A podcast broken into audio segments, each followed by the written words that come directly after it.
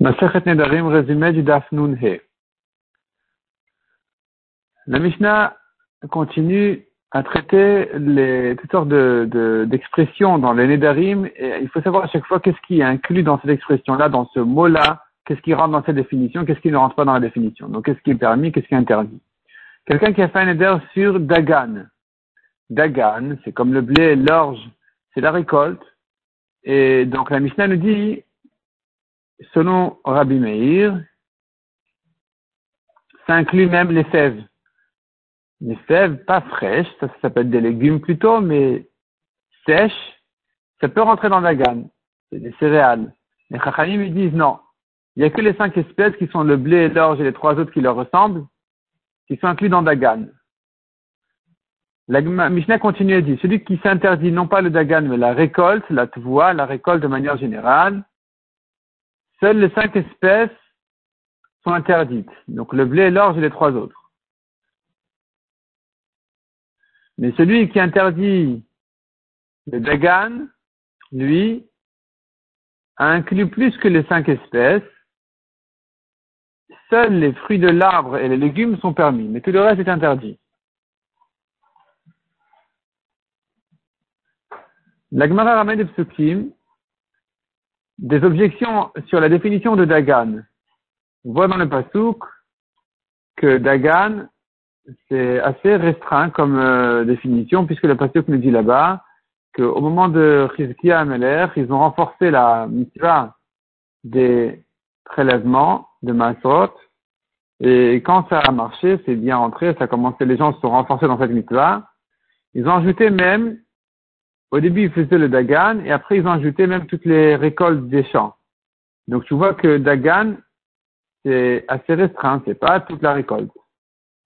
On répond la Gemara. On pourrait dire que Dagan, c'est déjà plus large que les cinq espèces. Ce qu'ils ont ajouté dessus, c'est les fruits de l'arbre et les légumes, qui Minatora ne doivent pas être prélevés. Les Chachalim les ont ajoutés aussi dans les prélèvements. La Gemara dit encore, à propos de voix, la récolte, tout le monde est d'accord que seules les cinq espèces sont interdites et pas plus. J'aurais pu croire que tout est inclus dans récolte. On vient de dire non, seules les cinq espèces. Et la Gemara revient à demander l'objection du pasteur qu'on a vu. On voit là-bas écrit voix de on a dit que la récolte du champ, ça vient inclure même les fruits de l'arbre et les légumes. Répond la Gemara, il faudrait distinguer entre voix tout court, la récolte tout court et la récolte du champ. La récolte tout court, c'est que les cinq espèces. La récolte du champ, ça peut dire même plus que ça. La Gemara raconte maintenant que le fils de Shmuel a, dit avant sa mort de donner à Rabat 13 000 zouz de la récolte qui se trouve à côté du fleuve Pania. Rava a envoyé la question à Rav. Qu'est-ce qui est inclus dans la récolte, dans le mot alalta Alalta, c'est pas exactement la récolte, c'est les revenus comme la récolte. Qu'est-ce que j'entends par là? Rabbi lui a dit, on a dit sur la récolte, seules les cinq espèces, donc tu n'as droit que aux cinq espèces. Blé, orge et les trois autres qui ressemblent. Abaya a dit, non, il faudrait distinguer entre euh, voix qui veut dire récolte et alalta qui veut dire des revenus. Ça, ça pourrait dire même d'autres fruits, légumes, tout ça rentre dans le mot alalta, tout à, toutes les sortes de, de récoltes. Et effectivement, Rava a confirmé qu'il pensait aussi comme Abaye que alalta, bien sûr, ce n'est pas limité aux cinq espèces. Il voulait demander simplement le salaire, donc les loyers des maisons et des bateaux, est-ce que ça s'appelle aussi à l'alta, oui ou non? Et donc c'était ça sa question. Rav Yosef, en entendant que Rava n'était pas d'accord avec lui, et qu'il a dit non, c'est pas ça ma question. Ma question, évidemment, pas comme ce que tu dis, Rav Yosef, que sur les cinq espèces sont inclus dans, Alalta, dans le mot Alalta qui veut dire récolte, revenu. Moi, je pense que c'est plus que ça aussi. Ma question était sur les loyers, comme on a dit. Et Rava, il a, il a, il a senti de là de l'orgueil de la part de, euh, pardon, a senti de là de l'orgueil de la part de Rava. Et donc il a dit, s'il n'a pas besoin de moi, pourquoi il m'envoie la question? Et Rava a compris qu'il devait s'excuser. Il est venu la veille de Kippour pour demander pardon à Rav. Il a vu à ce moment-là le serveur de Rav qui lui préparait un verre de vin. Rava lui a dit, laisse-moi lui servir le vin. Rav a goûté le vin. Il a dit, tiens, ça c'est du vin comme celui de Rava. C'est-à-dire, il était bien coupé, il y avait un quart de vin, trois quarts d'eau. Donc c'était du vin qui était à la manière de Rava, parce qu'on savait que Rava, il disait c'est comme ça qu'il fallait couper le vin. Alors effectivement, il a dit oui, c'est Rava, c'est justement Rava qui est venu te préparer le verre de vin. Alors Rav en fait, Rav il était aveugle. Donc, euh, euh, il lui a dit, il lui a dit, il, il lui a dit, ne t'assois pas jusqu'à ce que tu m'expliques ce pasouk-là. Et dans ce pasouk-là, en fait, il y avait du moussard sur l'orgueil. Et le pasouk, il dit, Mimidbar matana, mimatana nachaliel, minachaliel bamot. Et Rava, qui a compris ce que Rav Yosef voulait de lui, il a expliqué effectivement le pasouk dans ce sens-là, en disant, Mimidbar matana, celui qui se fait comme, du, comme le désert, euh, qui est comme ça, abandonné et qui s'annule devant tout le monde. La Torah lui est donnée en cadeau.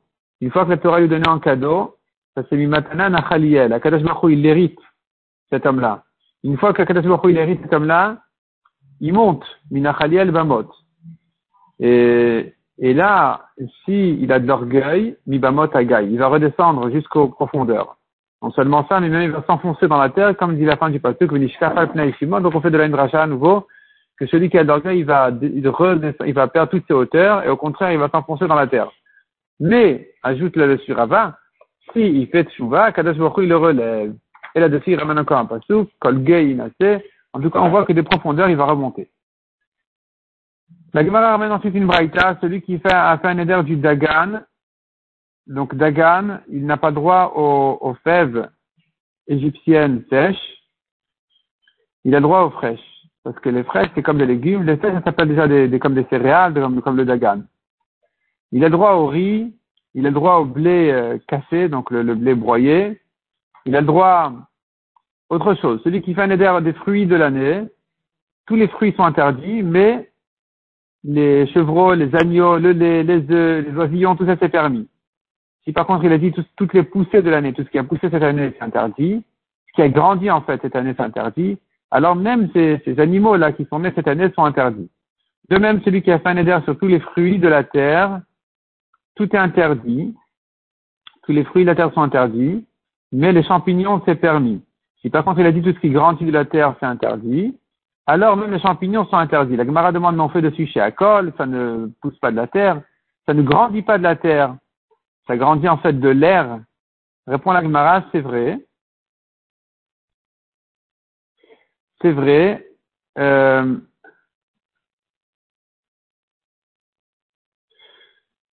Cependant, quand il a dit ce qui grandit de la terre, ça inclut les champignons parce que en fait ça sort de la terre. Mais en ce qui concerne la bracha, ce qu'il nous faut pour faire Boré Adama ou Shakol, c'est pas de savoir si c'est sorti de la terre ou pas, c'est d'où ça, d'où ça grandit, d'où, ça, ça prend ses forces. Si puis ses forces de la terre, tu fais Adama. Sinon, même si ça sort de la terre et que tu pourrais l'appeler Guidoulé Karka, ce qui serait inclus dans le neder de Guidoulé Karka, ce qui grandit de la terre, mais en ce qui concerne la bracha, tu fais chez Akol. Parce que même si ça grandit de la terre, ça ne puise pas ses forces de la terre. Donc tu fais chez Akol. Mishnah suivant, celui qui a fait un éder n'est pas porté d'habits. Il a droit à des espèces d'habits qui sont pas vraiment pas habituels, comme euh, des sacs ou des toiles. Si maintenant il a dit, il a fait un éder sur la laine, il a le droit de porter de la laine, pas de s'habiller, mais de porter des morceaux de laine, il a le droit. Pareil pour le lin il a interdit le lin, euh, il aura droit de porter des, des, du lin, du lin euh, pas fait, pas en, en habit. Rabuda dit, tout dépend du contexte. Ça dépend comment est-ce que le neder a été fait. S'il portait du lin, il était chargé de lin, il s'est bien transpiré, il avait une mauvaise odeur, il a dit en neder la laine et le lin que je ne porte pas, là on comprend que c'est la charge qui le dérange. Mais s'habiller, il a le droit. Donc s'habiller en de lin et de laine, il aura le droit, mais de porter sur son dos, il n'aura pas le droit. La ramène là-dessus une braïta qui dit celui qui fait un éder de, des habits, il a le droit, comme on a, dit dans, on a vu dans la Mishnah, au sac, toutes sortes de, de toiles, tout ça il a le droit. Par contre, il n'a pas le droit à toutes sortes d'espèces d'habits de n'importe quelle matière. Tout, tout ça, toutes ces espèces d'habits sont interdits. Encore une braïta qui dit pendant Shabbat, on a le droit de sortir avec le sac en question, épais, ou d'autres habits épais que portent même les bergers uniquement à l'occasion des pluies, ça devient un habit, donc c'est permis à tout le monde. Ça devient un habit de protection de la pluie, mais pas dans une boîte. Il ne peut pas sortir avec une boîte ou quelque chose comme ça, ou un tapis de roseau pour le protéger de la pluie.